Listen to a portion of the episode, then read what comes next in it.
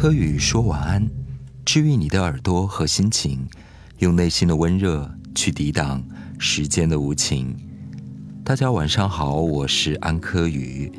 对于温柔多情、浪漫的双鱼座来讲，美好的感情是他们内心最大的向往。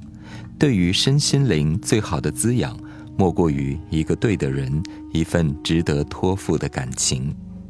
双鱼座是十二星座的最后一个星座，是精神和灵魂最后的归宿地；而白羊座是十二星座的排头兵，生命破土而出，一个新的循环就在双鱼和白羊这里发生了交接。所以今天晚上，我想要提醒太阳双鱼座的朋友，你们的金星和火星很容易合相落在白羊座。使得原本温柔慈悲的你在感情里变得激动和热烈起来。金星白羊融合火星白羊，这是一股巨大的感情能量，它会表现出一种强烈的感情攻势，甚至一定程度的破坏性。为什么我们在恋情里总是搞得山崩地裂、痛不欲生，总是遭遇麻烦和障碍？在感情里。你是一个勇者和斗士，却忘了双鱼座原本的柔软和梦幻，最终在感情里变得恍惚而悲痛。这是当太阳双鱼座、金星和火星却落在白羊座所要面临的情感修行的功课。我们如何控制自己的感情表达方式？如何调整爱之火的火候，不让剧烈震动的感情侵害我们的内心和思想意识？这是需要觉知和调整的课题。徐小姐是一枚双鱼座，月亮在金牛座，而金星合向火星落在了白羊座。同时呢，金星火星又跟天王星形成了一百二十度的相位。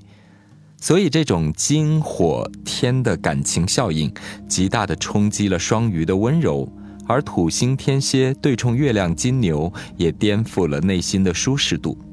所以呢，我能感受到徐小姐的碎裂感，那种在感情里过度燃烧的状态。而李先生是另外一枚双鱼男，太阳、月亮、水星都落在双鱼座。